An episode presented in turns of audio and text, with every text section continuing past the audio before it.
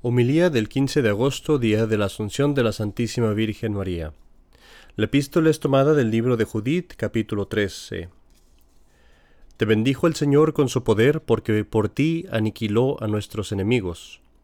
Bendita tu hija ante el Dios Altísimo, sobre todas las mujeres de la tierra, y bendito el Señor Dios que creó los cielos y la tierra, que enderezó tus pasos para quebrantar la cabeza del jefe de nuestros enemigos, pues no se apartará eternamente tu esperanza del corazón de los hombres, por cuanto no perdonaste a tu vida, lastimada por la humillación de nuestro linaje, antes acudiste en socorro de nuestro abatimiento, caminando derechamente en el acatamiento de Dios.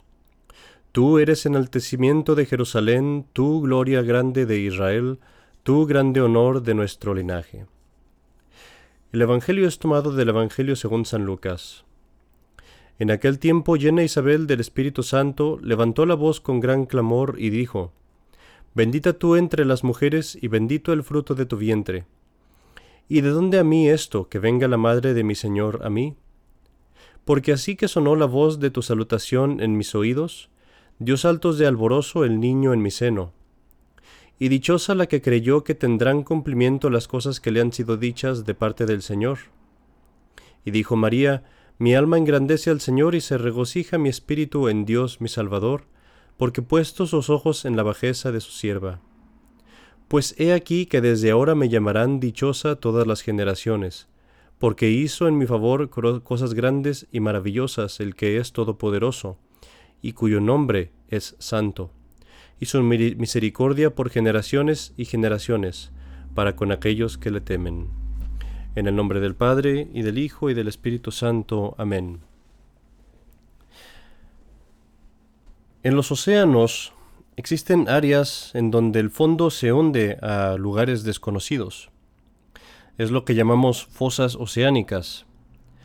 No sabemos qué es lo que hay allí abajo y por muchos años han estado envueltas en misterio.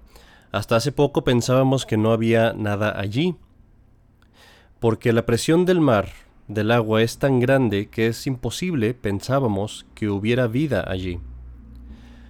Solamente recientemente nos hemos dado cuenta que millas abajo del océano aún hay muchas cosas que no conocemos y entre esas cosas incluso formas maravillosas de vida que nunca nos hubiéramos imaginado. Sin embargo, la mayoría de las cosas que están allí abajo son un misterio para nosotros. De estas fosas oceánicas, la más profunda se llama fosa mariana y desciende a algo así como 6 millas hacia el, hacia el fondo, son como 10 kilómetros. Este nombre lo encuentro muy oportuno y un nombre que resulta ser verdaderamente una inspiración cuando meditamos acerca de Nuestra Señora. Porque realmente cuando consideramos a la Virgen María nos estamos metiendo en un abismo, un abismo que va mucho más allá de nuestra comprensión. Podemos ver los inicios de este abismo, pero nunca vamos a llegar al final.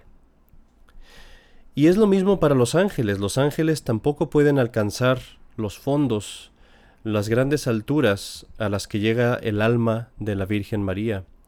Es también como cuando está parado en uno en una montaña, está parado uno en la falda de la montaña, y no puede ver la montaña. Sabe uno que está allí, uno puede ver que sigue hacia arriba, pero no puede uno ver la montaña porque es tan grande y uno es tan pequeño que no alcanza uno a ver la forma de la montaña, no alcanza a ver uno la cima ni siquiera. Ve solamente uno aquello que está más cerca de uno. Y así pasa con los ángeles, con los hombres, cuando vemos y pensamos en la Virgen María. En este día, mis queridos fieles, el, cielo vio un momento que había estado esperando por miles de años, desde la creación. El cielo vio la entrada dentro del reino de Dios de aquella criatura que había sido destinada desde toda la eternidad a ser Madre de Dios. Los ángeles y los santos miran, con gran expectación, y contemplan su entrada en el cielo como nosotros contemplaríamos un fenómeno de la naturaleza, que lo contemplamos con sorpresa, con temor, con gran respeto, con una gran eh, maravilla, a causa del poder que tienen esos fenómenos, a causa de su belleza, de lo peculiar, lo raros que son. Y así fue para los ángeles el ver a la Virgen María entrar en los cielos. Imagina este momento cuando los tronos, los querubines, los serafines, todas aquellas altísimas criaturas que habitan en los cielos, miran hacia la tierra con expectación. Imagina ese momento cuando ven a una humilde mujer, que no era sino un ser humano, venir desde la tierra. Y de pronto, imagina ese momento cuando ellos ven a esa criatura, a esa humilde mujer, tomar tanta gloria y recibir tanta gloria en su alma y en su cuerpo. Imagina cómo cuando la Virgen entró al cielo, en el momento en el que entró y tomó esa gloria que Dios le daba, cómo se convirtió en una luz resplendiente, en una maravilla preciosa de ver, mucho más hermosa, mucho más alta, mucho más luminosa que el ángel más alto que pudiera existir. Menor solamente a Cristo nuestro Señor. Contempla ese momento en que los ángeles miran con grande veneración, con grandísima veneración, a una criatura menor que ellos en naturaleza, convertirse de pronto tan gloriosa que si los ángeles no supieran desde antes quién es, dudarían en saber si es pura criatura o si fuera Dios mismo. Y por eso en la liturgia preguntan en el día de hoy, en la liturgia en latín dicen, quis es ista? ¿Quién es esta que sube a los cielos? ¿Quién es esta que sube a los cielos más alta que los ángeles, sin embargo, más baja que Dios? Dicen los ángeles, ¿quién es esta que pasa más allá de nuestra comprensión y que sin embargo no es eterna?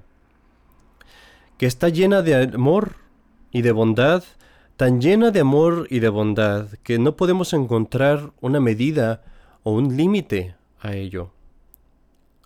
El amor de todos los ángeles y de todos los santos parece caber en su corazón y sin embargo, aún así queda espacio. La caridad y la bondad y gentileza que ha existido desde el principio de la creación parece ser sólo el principio de su amabilidad, de su gentileza, de su caridad. Es un abismo que no podemos medir y sin embargo sabemos que, aunque es muy grande, no es eterno. Vean pues, queridos amigos, conmigo, con las almas, con los ojos de su alma, aquel gran triunfo, cuando todos los miembros del cielo se involucraron allí, cuando todos los miembros del cielo vinieron a verlo. Porque para todos los miembros del cielo, ella también es madre. Y así nadie podía estar indiferente a este triunfo. Si fuera posible que en el cielo hubiera alguien indiferente, este no sería el momento en el que podría ser. Escucha con los ojos, con los oídos de tu alma también aquellos himnos que cantaban millones de seres, millones de ángeles, todos los bienaventurados en el cielo. Aquellos himnos que recitaban en honor de la Santísima Virgen María, aquel Ave María, que nosotros recitamos tan humildemente en la tierra, y que para ellos se convirtió aquel día en el himno principal en el cielo. Qué procesión tan majestuosa debió haber sido aquella cuando aquella hermosa Virgen recibió tan hermosos vestidos, tan hermosos adornos en su alma y en su cuerpo, adornos que hablaban de la gloria de su corazón. Imagina a la Madre de Dios vestirse con esa pureza de su corazón, con esa limpieza y blancura de su humildad, con aquel rojo de su amor ardiente, de su caridad ardiente por Dios. Imagina cuántas cosas descubrieron los ángeles en el alma de la Virgen María que hasta entonces nadie podía habido ver. Cuántas dificultades, cuántos problemas, cuántos dolores, cuántas batallas que ella tuvo que sufrir, cuántos ejercicios, cuántas prácticas de la virtud que ella puso durante su vida, cosas que estuvieron escondidas durante todo el tiempo que ella vivió en la, en la tierra y que solamente se veían ahora que entraba en el cielo.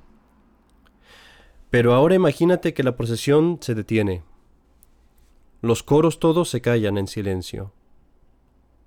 y desde el trono de la Santísima Trinidad, aquel trono que brilla por todo el cielo sin distinción, desde ese trono viene el Sol de justicia, el Príncipe de la paz, el Hijo de Dios.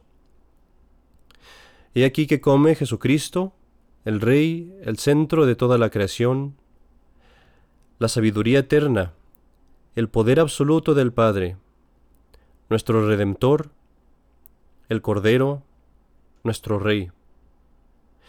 Míralo cómo viene y cómo la procesión se calla y todos esperan en silencio ese encuentro. Queridos hermanos, antes de seguir, volvamos por un tiempo aquí a la tierra, a nuestra iglesia, y preguntémonos, ¿estamos soñando cuando hablamos de estas cosas? ¿Es solamente un cuento? ¿Estoy solamente hablando de ficciones o quizás es una exageración poética lo que estoy diciendo? Da asco al alma tan solo el pensar en hacer una comparación entre esto y la ficción.